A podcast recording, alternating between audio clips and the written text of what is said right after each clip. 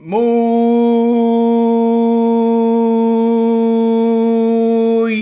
buenos días, tardes y noches a toda la gente que escucha este programa llamado Nitan Spoiler. Mi nombre es David y transmitiendo acá desde Caldera hacia el mundo y me encuentro con una persona que es un una persona que No me agarré ahora para está en otro nivel, que ¿Por qué? Ya sé ya dónde vais. no, pero que usted está en otro nivel, pues amigo. ya, dele nomás. Le tengo. firma autógrafos, Voy a confiar, voy a esas confiar. cosas, pues uno, uno, uno sigue siendo el piojo de la peluca nomás acá, pero usted, usted es la estrella, pues. Usted es el divo del podcast desde Antofagasta, Don Fernando. ¿Cómo estamos, amigo? ¿Sabes cómo me siento, Maya? Como, como en los partidos de fútbol, cuando Alexis Sánchez se lesiona, Castrito, Castrito Sánchez se, se- lesiona y tiene que entrar alguien de la banca, y el de la banca es malito nomás. Como un pinilla, así, un pinilla. Tengo que. Igual hay que romperlo. Así me siento. ¿En serio? Es que Castrito Pero- es la estrella, uno, uno aquí viene a, a tratar de dar lo mejor nomás. Sí. ¿Cómo Maya? Bueno, es que bien, bien, bien, bien. Eh, con ya cerrando ya la mitad del. Bueno, ya, ya, cerramos la mitad del año el mes pasado. Y después de este, este año julio. eh, no sé. No sé cómo sentirme, la verdad, con, con el paso del prim- de julio. ¿Sí? Ha sido muy extraño, sí. Sí, igual ya empezamos agosto y ya viene septiembre y chuta. Ahí ya empiezo a poner triste. Septiembre en la casa. Pero yo creo que lo que van a intentar es que nos desconfinemos para septiembre y en octubre hay un rebrote. Yo creo que eso va a pasar.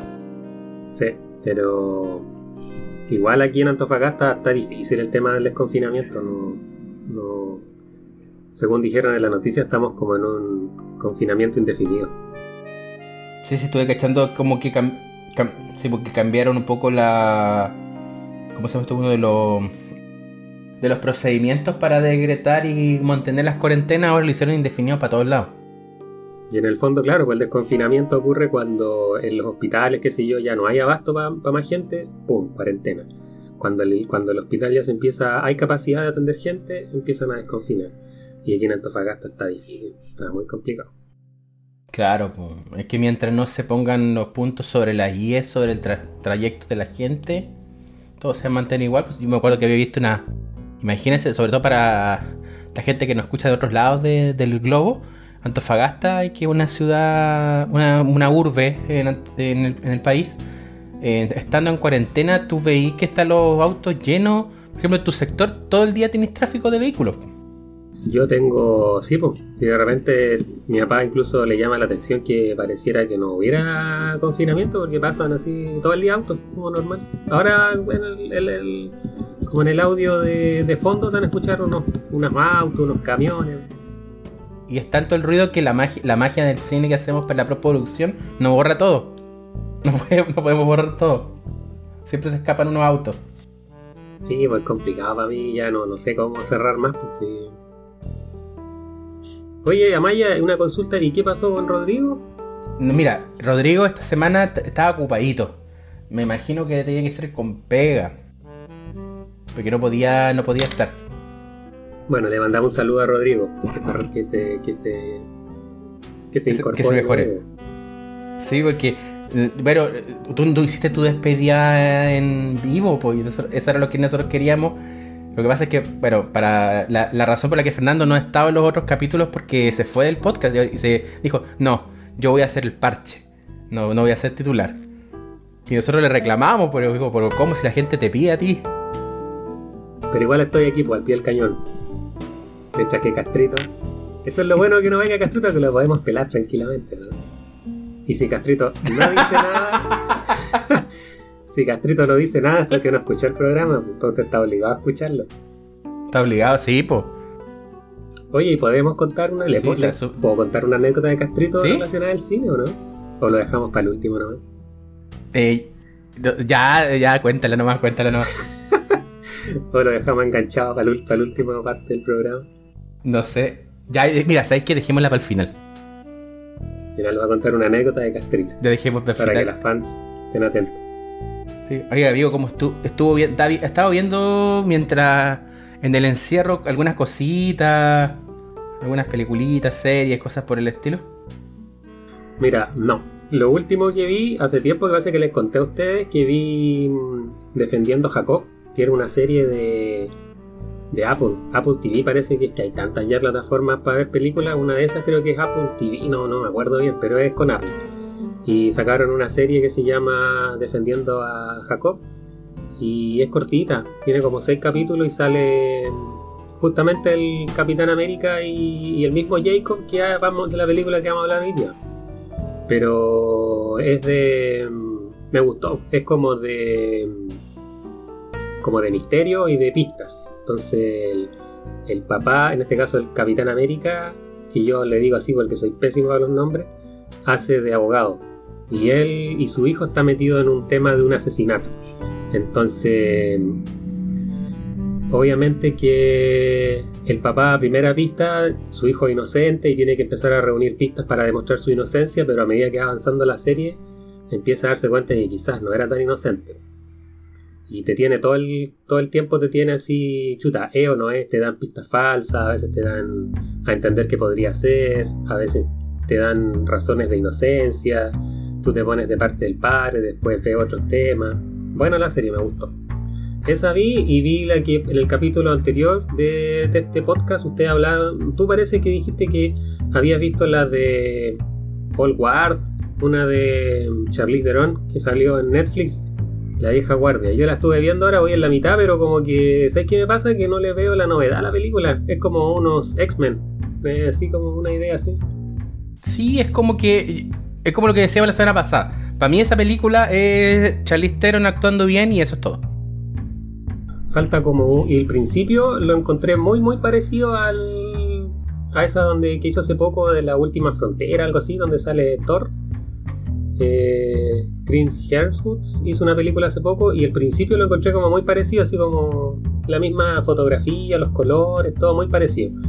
Pero me falta como, como algo como algo distinto, no sé. Como que es como la, la estructura es muy parecida a las películas que ya hemos visto muchas veces, entonces como que mm, no sé si la siga viendo. Pero voy en la mitad. Yo esta semana eh, vi una película, pero es una película vieja. que igual está como, yo creo que como comentable, que de Carpenter. Y la vi a raíz de su protagonista, que hace mucho que no veía la película. La protagoniza Roddy Piper. La película se llama They Live. No, no me suena, pero para nada. ¿Te acordáis de esa ¿Cómo se película? llama? Pucha, eh, They Live. ¿Qué se llama la película? Es una película They Live, es como ellos viven. Eh, protagonizada por Roddy Roddy Piper. eh, A lo mejor no, no les suena mucho el nombre, pero es un. Es el villano original de la WWF. eh, sí, pero, de hace muchos, muchos años. Esta película es del 88. Y es, es muy entretenida, tiene harto humor negro. Y Piper se roba. Bueno, él tiene una, una, unos one-liner muy buenos. ¿Pero es cómica? Eh, no. O sea, comi- tiene, tiene comedia, tiene humor, pero no es una comedia. ¿Qué es lo que es? Es como más un, más un thriller de ciencia ficción. Ah, ya. ¿Cachai? Un thriller de ciencia ficción que incluye extraterrestres.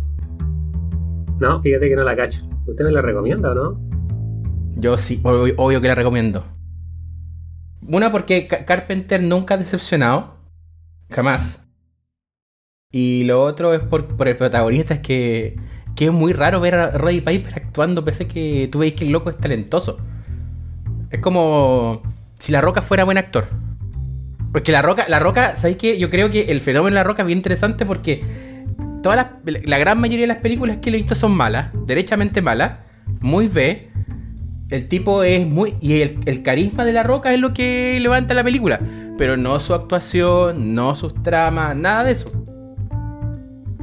Y yo creo que el tipo, el tipo tiene talento. Pese a, nunca haber dado una buena actuación, creo que, tiene el talento para hacerlo. No no ha tenido un buen director nomás. Es como lo que pasa con la. Con toda esta la Rápido y Furioso. La Rápido y Furioso. O sea, podrían tener mejores actuaciones, pero en realidad creo que los directores, la gente a cargo, no les exige a los actores. Dijo, ya, di tus líneas y dicen tus líneas, así como. Y eso es todo. No, a mí la verdad es que La Roca es uno de, los, de mis actores que más que menos me gustan. No, no me gusta La Roca como ya estoy muy... Yo encuentro que La Roca está muy estereotipado en el mismo tipo de, de personaje. Y lo más que lo hemos visto es acercarse básicamente a la comedia, pero no sé, yo creo que es como lo que yo veo con... O sea, comparto en eso de que como que eh, La Roca es como su carisma, básicamente lo que provoca de que sus películas, porque las películas las rompen todas, es muy, muy curioso. Muy taquillera. Son taquilleras y todo les va bien. Pero mucho en su. Se basa en su carisma. El otro que está así es. Will Smith también es como muy querido Will Smith en Estados Unidos, así como la gente le tiene muy buena, pero en sus películas ya, ya lleva como una ronda bastante seguida de películas que le ha ido mal, pero aún así lo siguen llamando películas con protagonismo y todo. No sé hasta cuándo le durará la roca su, su, racha de películas winner.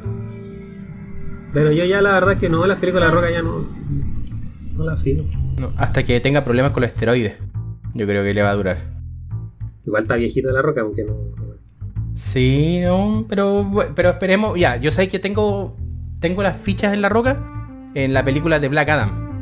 Ojalá que le toque un buen director y le dé buen. que no sea una comedia. Porque si. Bueno, es que a lo mejor sí va a ser comedia, porque pensando en el tono de Chazam. O sea, yo creo que hay muchas posibilidades de que sea comedia. O sea que cuando se incorpore a, enfrentarse a Chazam, de más que va a ser. Eso sí, seguro que es comedia. Pero en una película en solitario no sé. Porque el personaje es súper oscuro. Si, tú le, si uno rebusca la historia de, Black Adam, es tremendamente oscuro el personaje. Es muy. contrasta mucho con la historia de Billy Batson en Shazam. O sea, el, el cómic en general, de, Capitán Marvel.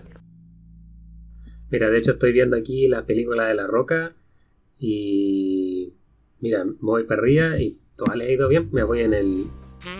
No sé, pues voy en el 2013 con Pain and Gain, Rápido Furioso 6. Hércules, Rápido y Furioso 7, San Andreas, eh, Rápido y Furioso, Baywatch, Jumanji, Rampage, Skycrapper, eh, Jovan Show. Si, el gallo le da bien en todas las películas que hace, tiene una racha así muy winner. Sí, es increíble lo winner que es La Roca en el cine. Y eso es lo que vi y ahora estoy a punto de comenzar un curso. Un curso para creación de web series. Eso, eso, va a ser como mi proyecto durante agosto.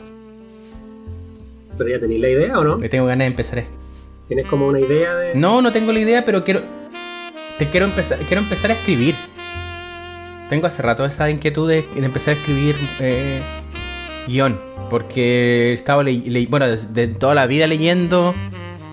Leyendo eso, en el colegio las producciones super B que hicimos. Y tengo ganas de como ver si soy capaz de, producir algo. ¿Y no tenía algún rumbo como para definido? ¿Viste por el perro? Así? Yo creo que ir ahí por ahí, lo que Es que. No, porque lo que es película, o sea, una de las. La, gente dice escribir un libro. Yo no quiero escribir un libro, yo quiero hacer una película alguna vez en mi vida. Aunque sea muy, muy rancia, pero hacer una, hacer una película. Y siempre, y tengo dos ideas que, bueno, no las, voy a, no las puedo compartir por acá porque a menos para ver si es que en algún momento se hace, se hace real el sueño. Pero una es de terror y otra de ciencia ficción. Historias muy chilenas por lo demás. Muy de todos los dólares de nuestro país. Eso me gustaría hacer. Así que voy a hacer el curso y, les cuento después cómo me fue y a ver si y a ver si podemos hacer algo y también comando las limitaciones de la, cuarentena. Si se puede si se puede producir algo en cuarentena. Yo creo que sí, porque hay producciones que han aprovechado esto. Hay una serie en que se dio, creo que en, TVN en Chile, que era una especie de consultorio psicológico, que era un, psicólogo que entrevistaba a sus pacientes por webcam. Y la, base ahí era el texto. Pancho Melo. Pancho Melo. Con Pancho Melo y, había un capítulo de la de la Volpato también. Que salía con Pancho Melo ahí conversando. Bueno, eh, usted sabe que tiene a Castrito el protagonista, pues ya tiene harto camino. Lógico, lógico. Y que Castrito póngase a ensayar sus líneas. Porque lo van a estar llamando. Desde ahora ya. Hoy mi hermanito igual quería. Yo estuve a punto de hacer una serie con mi hermano. Pero él, él iba a protagonizar y el Daniel se bajó. Sí. Al final se bajó. Íbamos a. Esa serie estaba como tomando rumbo, pero se bajó al final. Así que yo tengo que tratar de convencerlo, porque la, historia era entretenida. Ojalá salga todo bien. Ojalá salga bien. Ya, pues, vamos a lo que nos convoca. El día de hoy vamos a conversar de una película que, bueno, que ya la hemos tirado algunas pildoritas durante programas anteriores. Esta es una película del año pasado. Alcanzó a estrenarse en cines, duró bastante poco y ahora está en medios de distribución como Amazon Prime o algunos lugares más alternativos. Pero si pueden ver, buscarla en servicio streaming, les recomiendo que lo vean por Amazon Prime porque también la ventaja que tiene esa plataforma y que me gusta bastante es esto de que tienes directo enlace a IMDB y a las biografías de los actores, porque te los van poniendo por escena. Eso lo encuentro bacán. En la misma pantalla mientras estáis viendo la película puedes a ese tipo de información. Y los... ¿Cómo se llama esto? Los, los subtítulos están bastante buenos. La película de la que estamos hablando es del director Ryan Johnson. En plataforma. Sí, no, la, no está en... Porque yo tenía entendido que el 2020... No, pues, el ¿Cuándo fue que se estrenó en plataforma? Eh, que yo me acuerdo, he visto hace poquito en las noticias que estaban promocionando que esta película iba a estar en plataforma, pero no me acuerdo en cuál. Sí, pero esta película le fue muy bien. En varios. aparece en, listas de lo, que hay que ver del año pasado, en, varias listas. Eh, una de las que. La Natural Born Review, por ejemplo, la pone dentro de las 10 mejores películas y ya tiene tiene comprometida una secuela con uno de sus actores que es Daniel Craig. El director de la película se llama Ryan Johnson, con cual yo tengo un algo de amor y odio en este momento, pero es más amor que odio, pensando en todo lo que ha hecho este caballero. Pues este caballero ha estado involucrado, estuvo involucrado en Looper, que es una, yo encuentro una película entretenida, quizás no, no la mejor, pero sí es bastante entretenida. Estuvo involucrado en la última Jedi, la Star Wars, la última Jedi, que es pésima en esta y en varios capítulos de Breaking Bad y BoJack Horseman. Y, de Breaking Bad me quiero destacar un capítulo en particular que se llama Ozymandias. Que a lo mejor, bueno, durante, yo creo que durante el capítulo mejor podríamos eh, entrar a profundizar en eso. Me refiero a Knives Out o cómo llegó a ¿Cómo, cómo llegó a Latinoamérica? Como eh, cuchillos afilados, algo así, ¿no? Puñales por la espalda llegó, ¿o no? Llegó como entre navaja y secreto. Como entre navaja y secreto. Don Fernando, ¿nos podría, aprovechando que usted lo hace como, como nadie, el... contarme de qué se trata la película? Obviamente, pues. Castrito ha tratado de emular este estilo, su estilo honesto, pero no, no lo ha logrado. No, no, siempre modesto, siempre modesto. Eh, Nice Out es una película de misterio estadounidense del 2019, como decías tú anteriormente, que es escrita y dirigida por Ryan Johnson. Yo de él solamente he visto Looper y vi un poco de Star Wars de, de Last Jedi, pero yo de Star Wars no, quisiera dar mucha opinión porque no, me considero muy fan y mientras creo que mientras más películas de Star Wars van saliendo yo como que más me voy perdiendo. Eh, pero esta película de Night Out fue titulada en Hispanoamérica como Entre Navaja y Secreto y en España, como todos sabemos, le cambiaron el nombre y le pusieron Puñales por la espalda.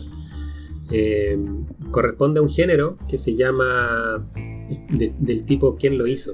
Ese tipo de películas de, de misterio donde uno tiene que saber quién es el culpable. El típico meme donde sale Homero y dice afuera de un cine y dice el mayordomo fue. Este tipo de películas responde a ese tipo de, de trama y cuenta la historia de Arlan Trombey, que es Christopher Plummer, que es encontrado muerto en su mansión justo después de la celebración familiar por su 85 cumpleaños.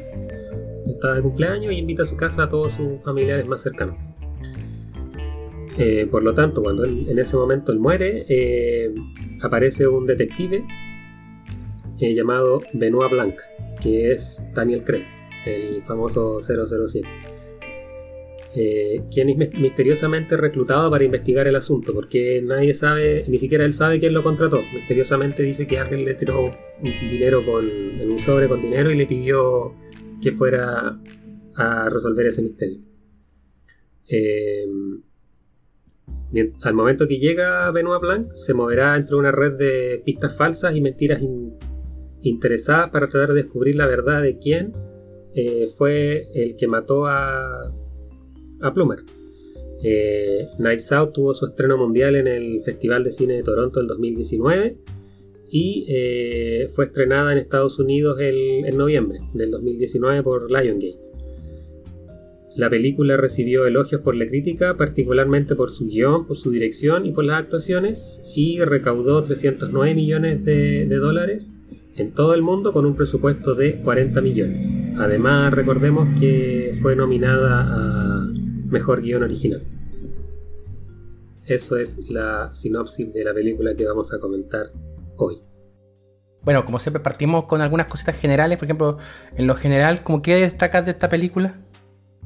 Mira, lo general eh, es un género que se creía perdido o obsoleto. Yo, la última película de misterio que parece que estaba tratando de hacer memoria era una de una que hizo este tipo, el actor de Piratas del Caribe, el Expreso, no sé cuánto se llamaba. Pero no me acuerdo. Ah, el, misterio del Expreso Oriente. Esa, creo que es la última de, este, de este estilo de, de quién fue eh, que vi pero es un género que no está muy. que no está como, por decirlo de alguna forma, eh, de moda actualmente, como que fue muy, estuvo muy de moda antiguamente y ahora hay muy, muy, pocas películas de este género. Eh, pero creo que lo que hace el director es como darle un, un, giro moderno, ¿cachai? Y incorpora como elementos contemporáneos a la película. Habla un poquito de, de la migración, de la xenofobia. Vemos en algún momento hablar del consumo de drogas, cuando eh, el joven Jacob, bueno, después vamos a hablar de los personajes porque lo importante en este tipo de películas es saberse bien quiénes son los personajes, porque como uno tiene que determinar, como que uno tiene que averiguar quién es el culpable, tiene que estar como siempre atento a las pistas que te vayan dando. Eh, habla también de sesión de derechos literarios, y todo eso como que lo envuelve en un, en un misterio que, que, mantiene como al espectador así atento hasta el último minuto. Eh, es importante que la película también sea como entretenida todo el momento porque uno tiene que estar... Eh, implica que uno tenga que estar muy atento, o sea, no, no podéis ir a, a estar viéndola así a ratos porque perdís las pistas. Eh, y también lo que me gustó es que también tiene eh, matices de chistes, tiene humor negro y es como que él trata de tomar las películas de antaño y darles un toque más moderno. Por ese lado la encontré una película bien, bien amena, bien entretenida. No sé si estará dentro de mi ranking porque nosotros creo que en el capítulo anterior hicimos como cada uno un ranking de qué nos parecieron las películas, cuáles nos gustaron más. Y por lo menos en el mío, no, esta me gustó mucho, pero no está dentro de las top del, año pasado. Eso como, como primeras impresiones. No sé qué le pareció a usted. A mí, sé que la encuentro como una, una película perdida en el tiempo. Porque te escucháis y me hace mucho sentido el, cómo revitaliza Johnson el género, un género que prácticamente está muerto. Que no hay, no hay producciones nuevas y muchos proyectos de ella, salvo una continuación por lo elogiada que fue la película. Pero me agrada mucho que sea así, que sea así, porque te habla de un tipo de cine que no se hace, que es un cine eh, ligado en, los personajes y en el. Y, son siento que las películas de misterio son películas que apuntan derechamente a lo que es la interactividad podríamos perfectamente, aprovechando, no sé, los experimentos que ha hecho Netflix con, eh, con Kimmy Schmidt o con Bandersnatch de Black Mirror, poder generar producciones de esa línea. Creo que, lo, creo que el género te da para poder hacer eh, películas interactivas con, con esto.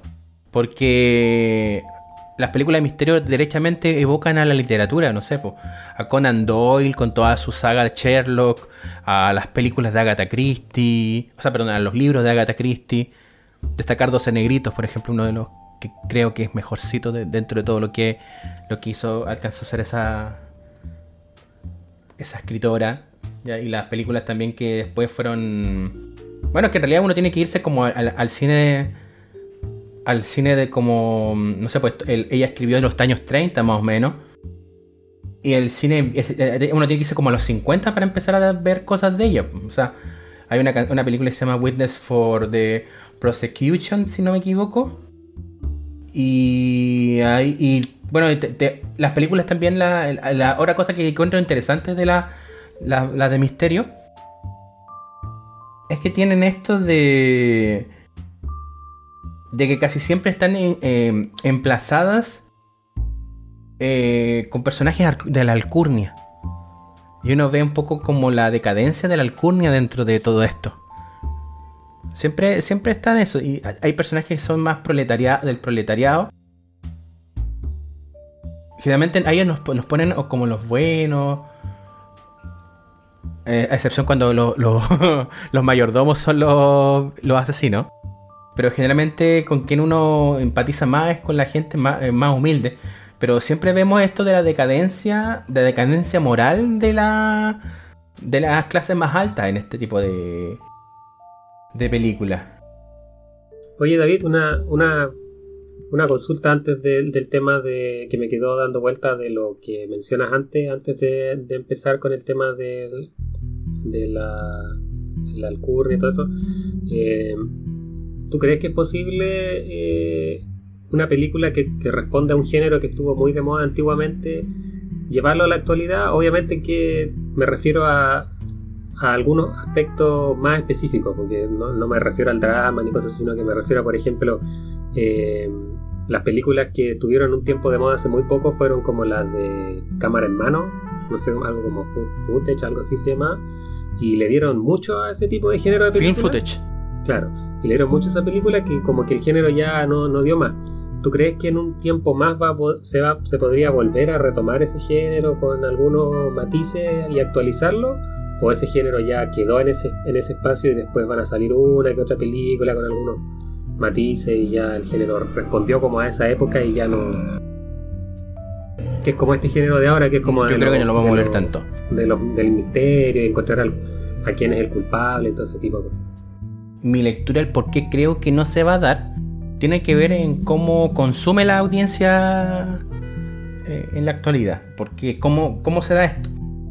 La audiencia, las audiencias actuales tienden a hacer como las audiencias de los matinales, que constantemente tienen que estar bombardeándote con cosas porque la atención que tú le prestas al metraje, a lo que estás viendo es mínima.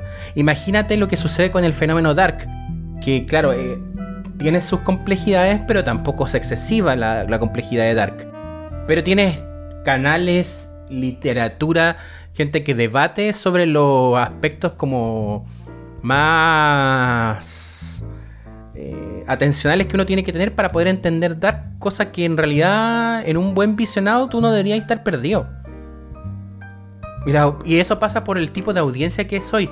Porque si tuviéramos audiencias del, no sé, pues, del, de 10 años atrás, te, te, aseguro que nadie estaría como cuestionándose mucho la complejidad de Dark.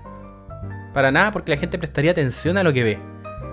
Y eso no necesariamente es malo, tiene que ver cómo, cómo va evolucionando las cosas. Nada más que con eso. Y el género de misterio, si bien es cierto, no te presenta complejidades tan grandes, pero sí son, es género de detalle. O sea, claro, tú no te vayas a confundir con un sentido filosófico, eh, porque yo creo que son muy claros en las críticas, en las críticas y los tópicos que toman. Eh, tú bien lo dijiste al, inicio. O sea, aquí te hablan de migración ¿cachai? Y lo hacen de manera súper, sumamente explícita. Lo que tú tienes que prestar atención son los detalles que te pueden llevar a ver quién, el, quién, quién, es que cometió el crimen. Nada más. Pero eso, de, eso requiere atención. Y al requerir atención, eso no está muy ligado a cómo consume la, la gente actualmente. De hecho, por eso es que digo que también es muy perdido en el tiempo. Me imagino que la gente que estuvo más con los que con los que he podido conversar sobre esto es que se, quedan con que los más viejos les gusta les gustaban más las películas de misterio. Mm. Sí, porque igual, por ejemplo, mm, cuando uno ve estas películas es como que uno al tiro dice, ah, película de misterio. ¿Paso o la veo? ¿Cachai? Sí, pues como... Y que me acuerdo que las proyecciones de películas de misterio eran como después de ahora almuerzo. Eh, o era Cantinfla o era esto. ¿Te acordáis? Cantinfla, Cantinfla o películas de misterio. Yo siempre conversaba, eh, me, me da memoria emotiva con esto porque eh, lo conversaba con mi, con mi tía, con mi tía, que mi tía abuela que falleció hace poquito. Y ella era, era bien buena para ver estas cosas, mi, abuela igual. Eran bien buenas para ver estas películas antiguas. Eh, no sé si alguna vez casaste a ver Reportera del Crimen. No, no, nunca la vi, pero la, cacho, la, la ubico. Oh, pero era re buena. Y que, y que también es. Bueno, que se, tienen su público fiel. Eh, a ver, como algo un poquito más moderno podría ser. Bueno, que no es tan de misterio, más policial. Que son las leyes y el orden, ponte tú. Que responden también a este. a esto de investigar, de definir cuál es el. ¿Cómo se llama esto? ¿Quién, quién es el culpable? Pero las policiales carecen de todo este sentido más crítico, siento yo. O sea, como la serie policial. A diferencia de, lo que uno ve en la, película de misterio. Y que también son bien operáticas, son bien rimbombantes, sobre todo la que es la, revelación del misterio. Es es como que el que fingió todo el rato, pese a ser un personaje súper tóxico, fingió todo el rato que no era, como que revela toda la maldad y es maldad pura. Entonces es bien, bien, bien interesante lo, lo que logra esta, siento que esta película.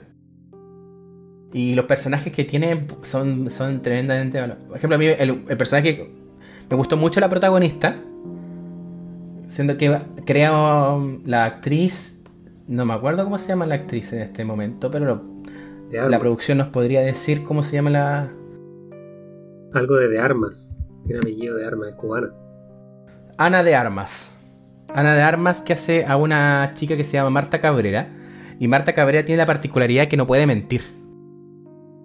Y te hacen un personaje súper entrañable. Y sabiendo que desde un inicio la vinculan al, derecha, directamente al delito y al, crimen. Que no sé si podríamos hacer mucho spoiler de eso porque si no arruinamos la. Arruinamos el misterio que es lo entretenido de ver este tipo de películas. Pero lo que sí es que está, es claro es que la vinculan desde un inicio al, delito. Tú sabes que ella estuvo ahí. Tú sabes que sabes que tú, conoces que ella está consciente de qué pasó. Y aún así, no, tú nunca, la, nunca, nunca te la presentan como sospechosa real. Y, te la, y genera mucha empatía con el público, siento yo. No sé a ti qué te pasó con ella. Lo que pasa es que, en, cierta forma, lo que a mí me llamó la atención fue que siempre en una peli en, una, en este tipo de películas de, de detectives, detectivescas, quién fue el culpable y todo eso, siempre como que el protagonismo lo toma el, el detective. Pero aquí yo creo que lo que hace el director es tomar como protagonista no al detective, sino a, la, a esta niña que es la enfermera del, de este escritor famoso. Entonces, como ella es la protagonista, el director nos entrega mucho más pistas y antecedentes de su personalidad, de su forma de ser, de dónde proviene, etc. Y, eso hace que, nosotros nos volvamos como más, se, hace un personaje más querible, más entrañable. Y, por lo mismo, como dices tú, eh, por lo tanto el director mm, no nos dice que, que, si ella fue o no fue, pero es como uno dice, no creo mucho que sea ella porque es como ella tiene como todo el foco de atención, que, que, darle más encima ese otro toque de, de, inocencia o culpabilidad sería como demasiado redundante.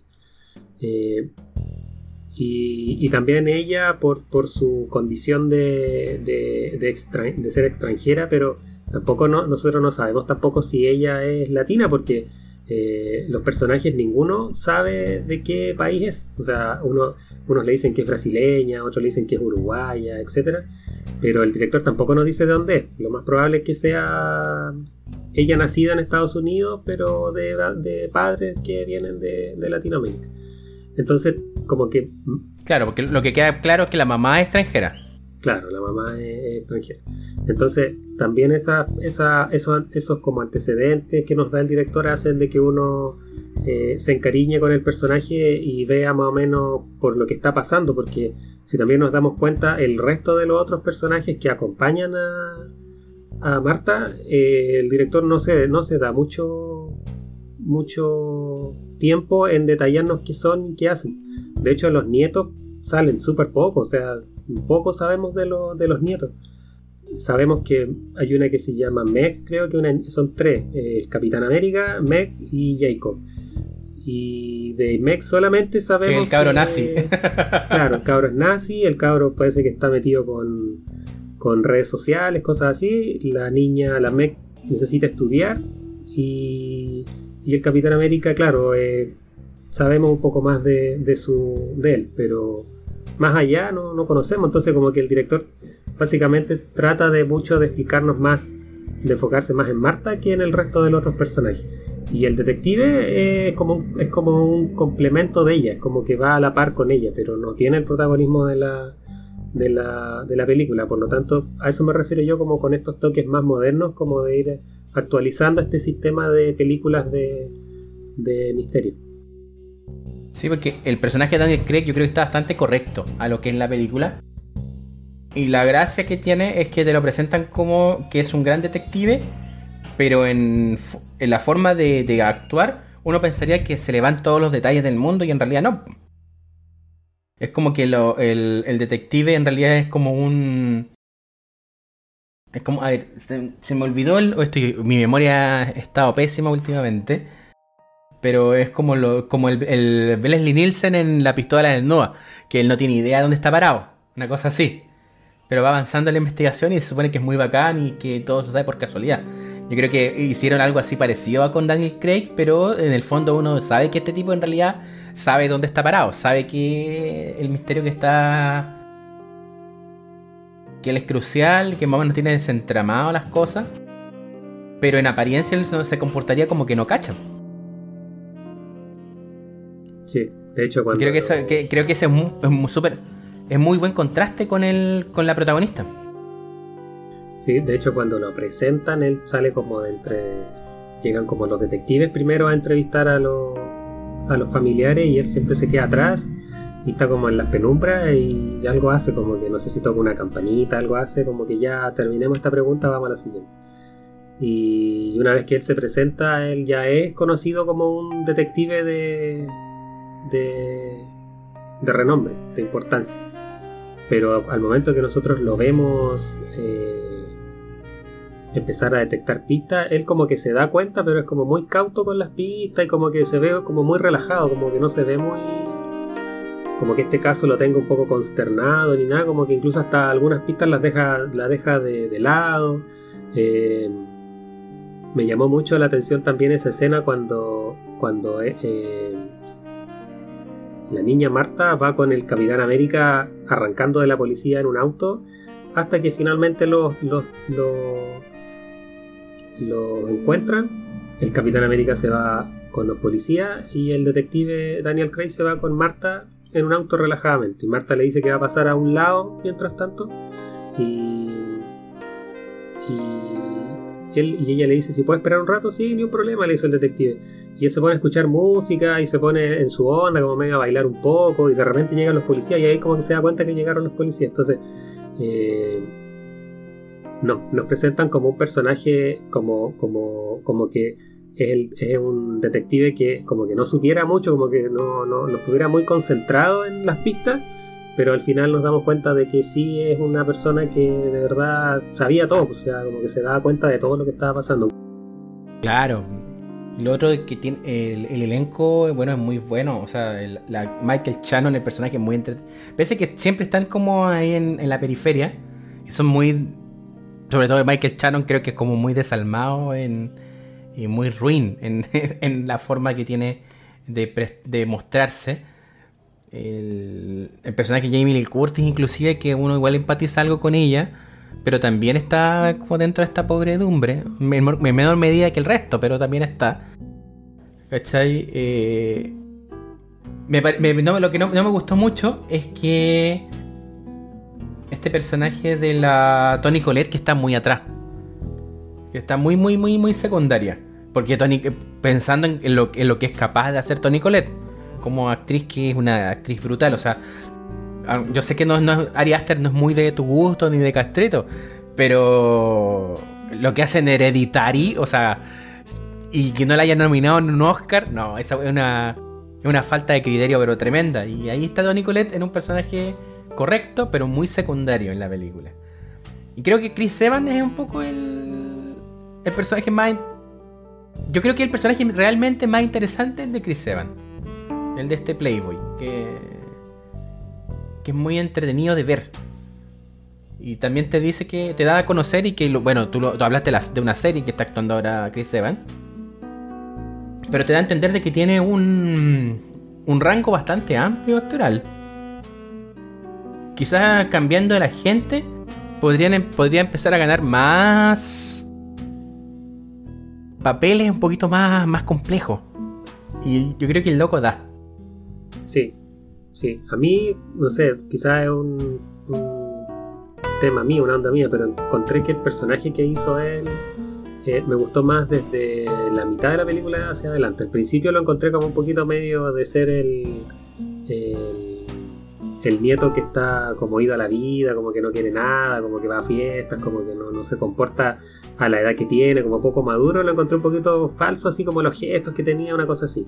Después ya como que dejó un poco esos tics de hacerse el de, de, de como el chistoso, el pesadito, el antipático, ya volvió como un rol más más más maduro. Pero sí, creo que, de hecho, creo que de los que están en Marvel, de los superhéroes de Marvel, Thor y todo eso, creo que el que mejor le ha ido post eh, la, post-saga que hicieron como un término de la fase no sé cuánto en Marvel, creo que él ha tomado buenos papeles y ha hecho películas bastante interesantes. Versus el resto que yo veo que está como. Todavía está en una fase así como picoteando por aquí por allá algunas películas, pero creo que este Chris Evans le ha ido.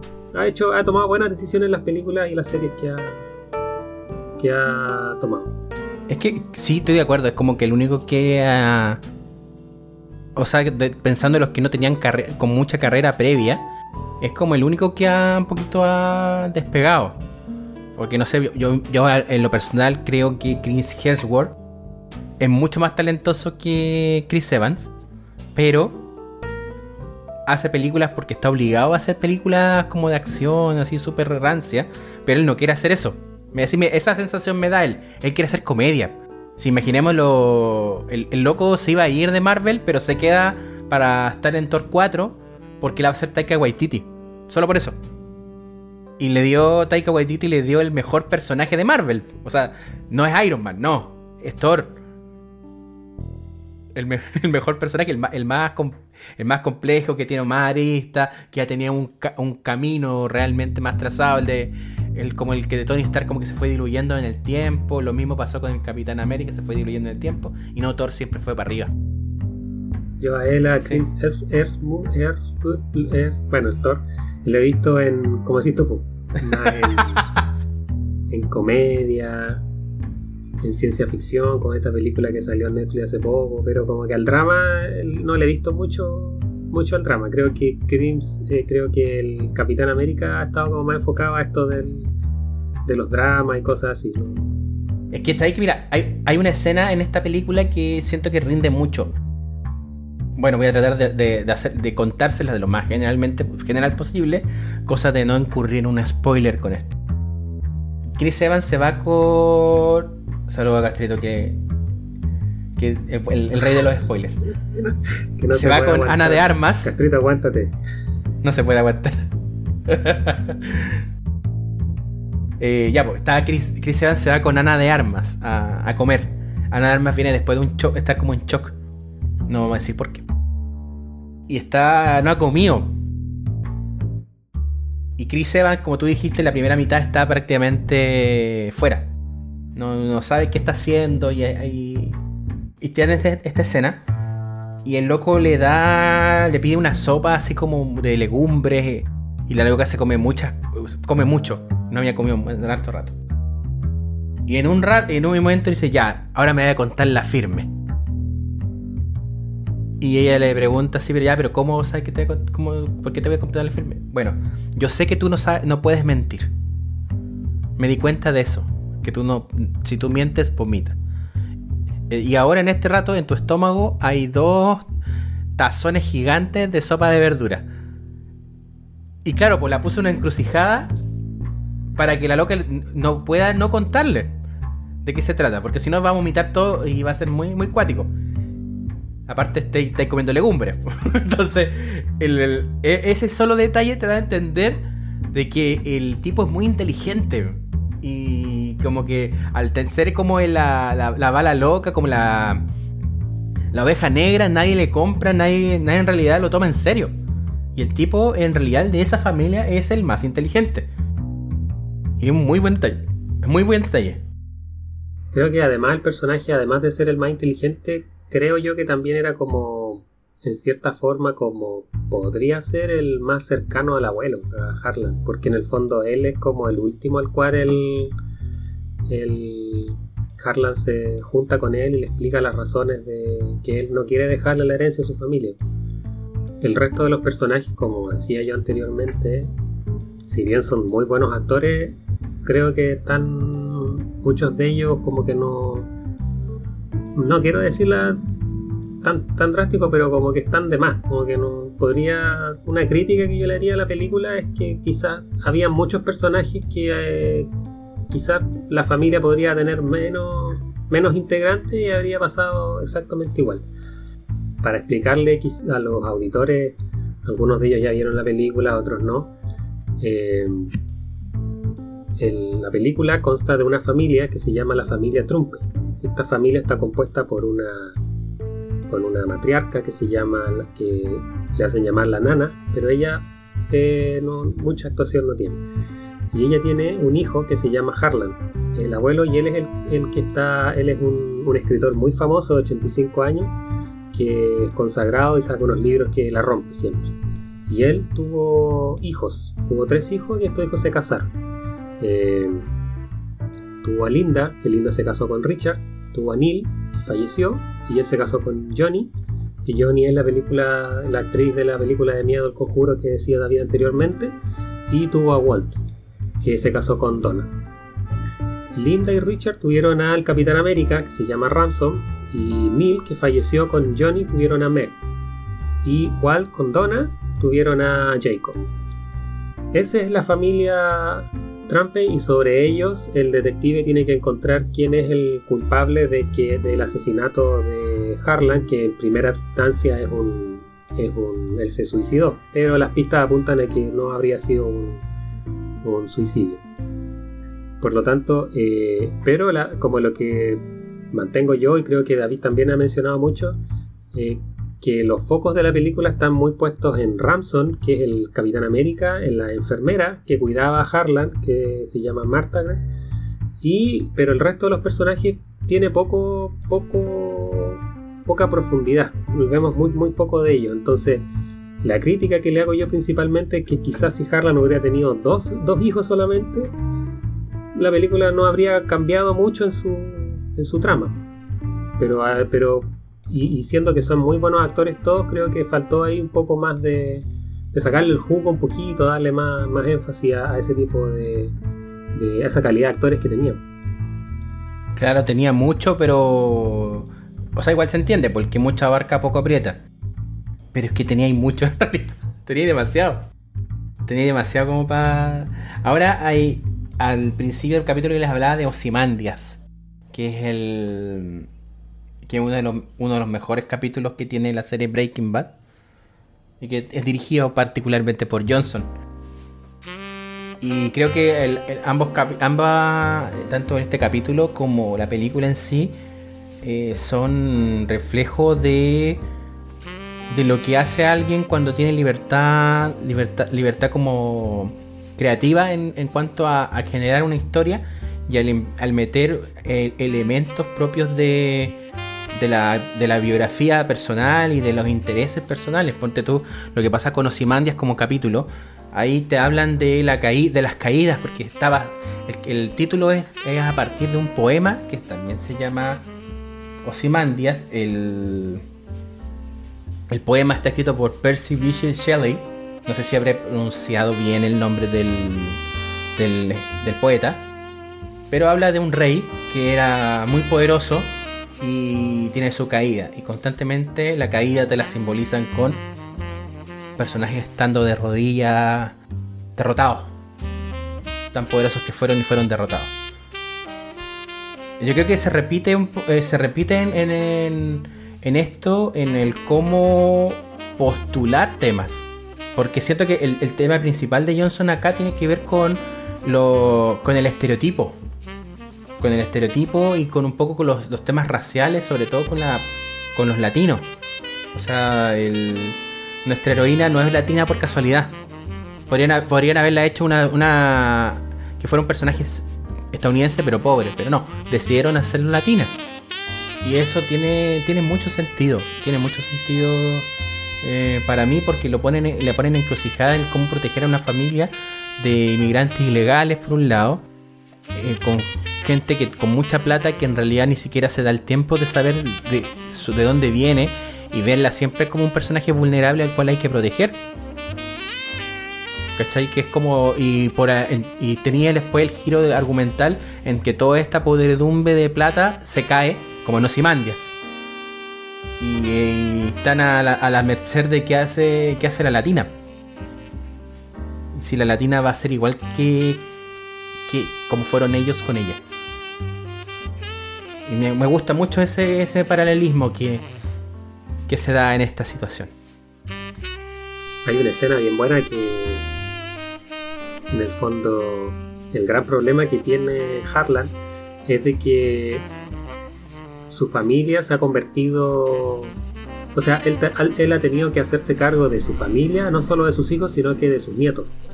Eh, de hecho, cuando se enteran de que Harlan no le va a dejar la herencia a, ninguno de, de sus hijos directos, ni siquiera a sus nietos, se las va a dejar a la enfermera, eh, Johnny, que es la, la actriz del conjuro, eh, le dice a su hija Meg que ella no va a tener para pagarle los estudios.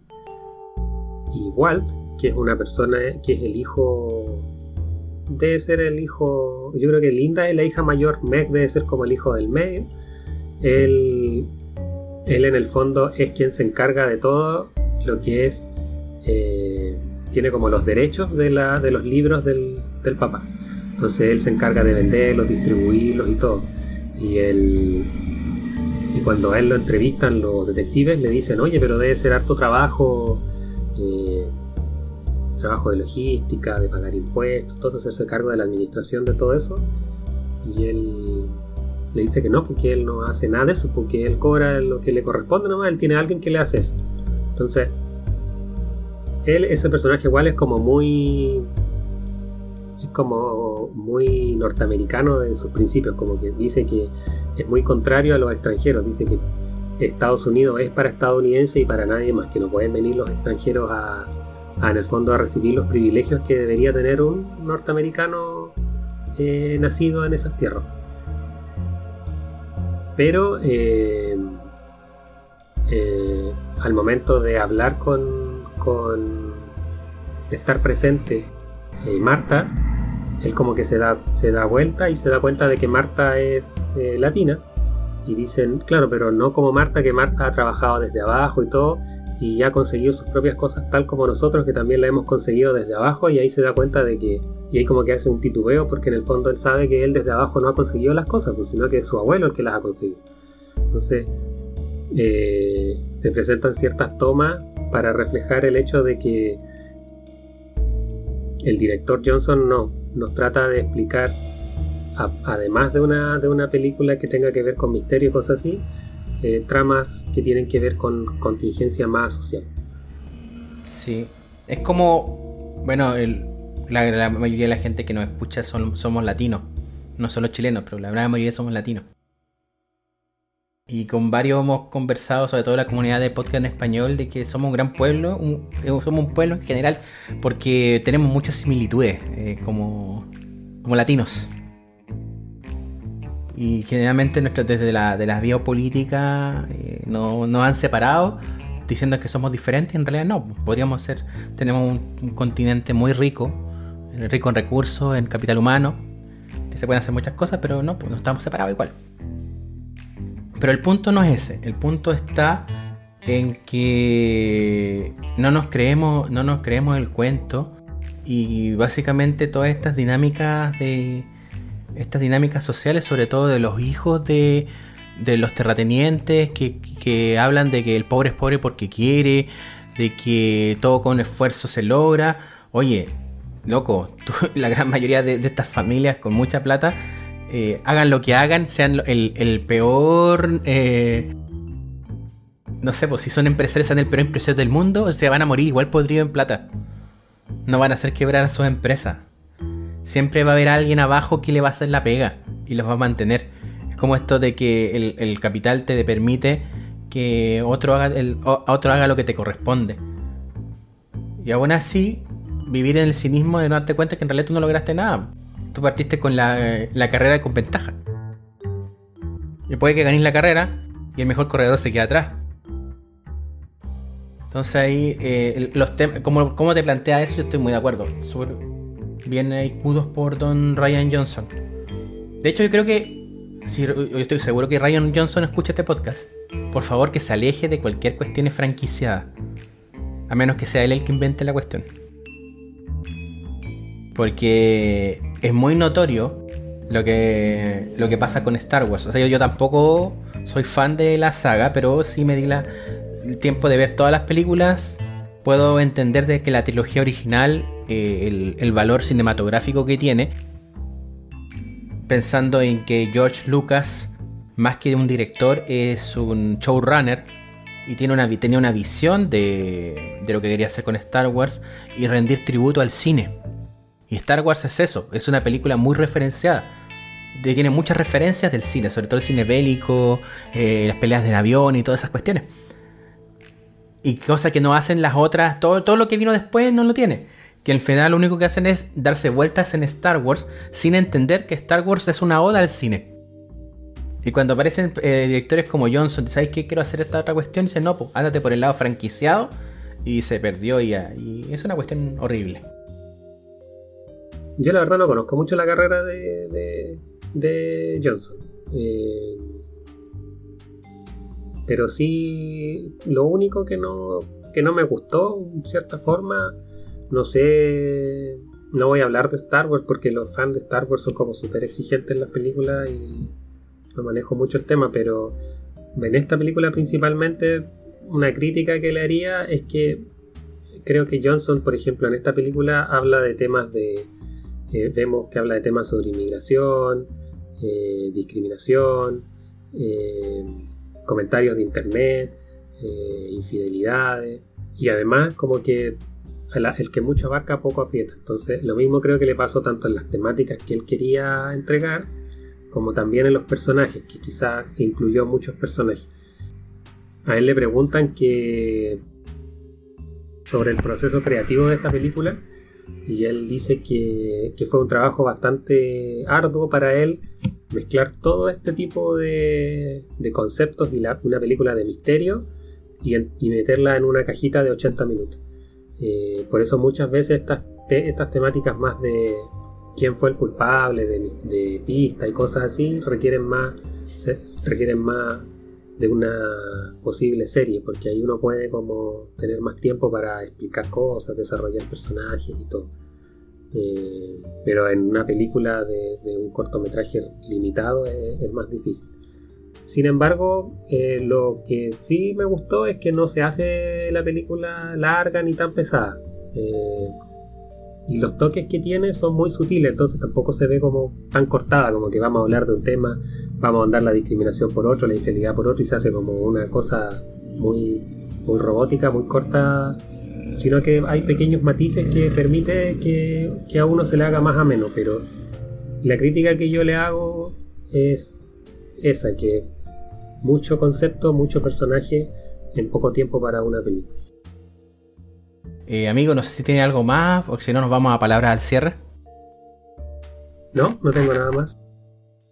Sí, que igual nos podríamos meter mucho a hablar de la carrera de Ryan Johnson. A mí se me queda la pura pildorita de Looper.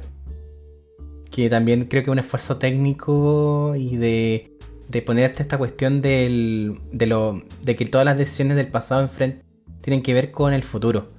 Y que le, le quedó muy bien la caracterización de, de Bruce Willis joven también. Eso, eso solamente como aportar. A mí me gustó Looper. Pero ya, pues cerramos el... ¿Ah? A mí me gustó Looper. Sí, a mí igual. Bueno. A mí, o sea, yo, yo, no soy fanático de Looper, pero me entretuvo bastante. Sí, comparto. Ya, pues amigo, eh, palabra al cierre. Eh, agradecer la invitación. Esperamos que Rodrigo vuelva pronto. Eh, esperamos que este tema del. de. porque esta semana fue igual super movida. Eh, vimos temas de la cuenta pública, el 10% de la FP, la gente colapsada tratando de entrar a las páginas que, no se, que, se caen, el, caso de Martín Pradena, el caso de, Mucano, eh, que estamos en confinamiento, pero tratar de, a pesar de todo, que estemos en familia, que estemos en calma y con harta esperanza de que esto, de, que, de salir rápido de esto. Pero requiere también de un esfuerzo de cada uno de que tratemos de quedarnos en casa y de respetar para que se solucione esto pronto. Super. ¿Y la historia de Don Rodrigo? Ah, la historia de Don Rodrigo, la anécdota de Castrito. Exacto, eso también queda pendiente ahora. ¿La cuenta al tiro? Sí, po. Lo que pasa es que hace, hace mucho tiempo eh, con Rodrigo queríamos buscar, estábamos buscando, era, éramos mechones, ¿cachai? Entonces estábamos recién en la U y queríamos buscar pega. Pero eh, queríamos algo. Mechones son los estudiantes de primer año de la universidad. Sí. Y eh, lo único que queríamos era trabajar en algo que nos picara como más entretenido. Entonces postulamos a trabajar en Blockbuster o en el cine. Era cosa de nos gustaban las películas, pensábamos que por ahí iba a ser mejor. Eh, y fuimos los dos a Blockbuster y a dejar el currículum. Bueno, del cine ni nos pescaron, pero de, Blockbuster el, administrador nos pidió los currículums y estamos hablando de unos currículums penca, pues, porque estábamos estudiando recién, pues teníamos de experiencia laboral, pues entonces era como hacíamos el currículum con doble espacio, ¿cachai? Para que cayera más, para que se viera más, más llenado, pero nada. Y em, por alguna razón el administrador le tincó más el currículum de Castrito. Le dijo, ya Castrito, lo llamó después y le dijo, entras a trabajar al otro día. Y Castrito fue.